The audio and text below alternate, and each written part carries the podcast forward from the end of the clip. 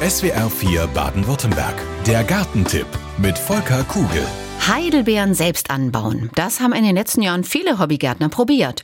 Wenn's klappt, hat man Spaß am Ernten und am Genießen der blauen Früchte. Manchmal aber gibt's leider auch Probleme. Und die nimmt unser SWR4 Gartenexperte Volker Kugel ins Visier. Volker, woher weißt du denn eigentlich von den Schwierigkeiten mancher Hobbygärtner? Ja, also bei den Besuchen in den Gärten der Zuschauer, die ich ja mache, und bei öffentlichen Gartenberatungen, da taucht öfter mal die Frage auf zu Kulturheidelbeeren. Konkret treten ein paar Probleme auf. Da gibt's häufig vergilbte Blätter, dann machen die Pflanzen über die Jahre immer weniger, bis teilweise keine Früchte mehr und teilweise kahle, vertrocknete Triebe. Kurzum, die Pflanzen sehen unattraktiv aus, sie verkreisen, so ist der Fachbegriff dafür. Das heißt, sie beginnen einfach zu früh zu altern. Oh.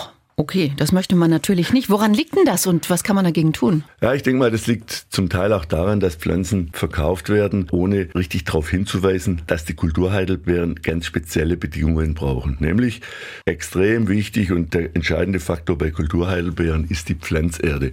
Die muss sauer sein, wie bei Rhododendren zwischen pH-Wert 3,5 bis 4,5. Also in so einen lehmigen, nassen Boden gehen die überhaupt genau. nicht. Mhm. Genau, und wenn man so einen lehmigen, nassen Boden hat und dann da zwei Schaufeln Rhododendron Erde zum Pflanzen dazu gibt und denkt, naja, das mhm. wird schon reichen. Das ist eben nicht so. Also wenn wir Kulturheidelbeeren in so einen Boden pflanzen wollen, müssen wir ein mindestens 40 Zentimeter tiefes Loch machen.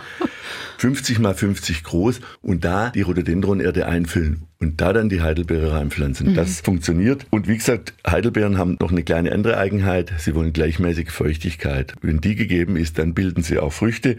Bei der Feuchtigkeit können wir einen Trick machen, da hilft eine Mulchschicht aus Rindenmulch zum Beispiel oder auch immer eine dicke Laubschicht um die Pflanze rum zu platzieren, dass die Verdunstung eingeschränkt wird.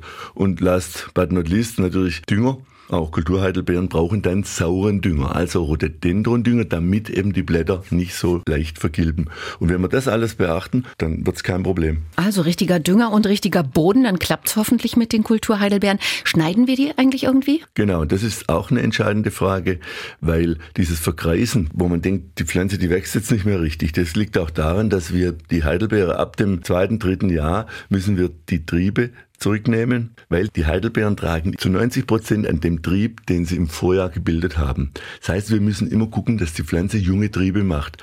Und wenn wir gar nicht schneiden, Schere komplett weglassen, dann macht sie kaum mehr junge Triebe, nur so kurze und dann werden die Früchte einfach weniger. Das heißt, die vorjährigen Triebe zurückschneiden, um neue Austriebe zu kriegen und nach drei bis vier Jahren, so wie bei der roten Johannisbeere, auch die Triebe teilweise bodennah abschneiden, damit wir immer die Pflanze zum Austreiben anregen. Also Mut zur Schere. Mut in dem Fall Fall ganz klar wie immer Mut zur Schere. Hast du auch ein paar Sortentipps für uns parat? Vielleicht sogar einen Geheimtipp heute mal? Ich sage meine Lieblingssorte sehr okay. gern wie immer. Und ich nenne auch hier nur Klassiker. Es gibt über 150 Sorten. Und ähm, einen Überblick zu behalten ist ganz schwierig.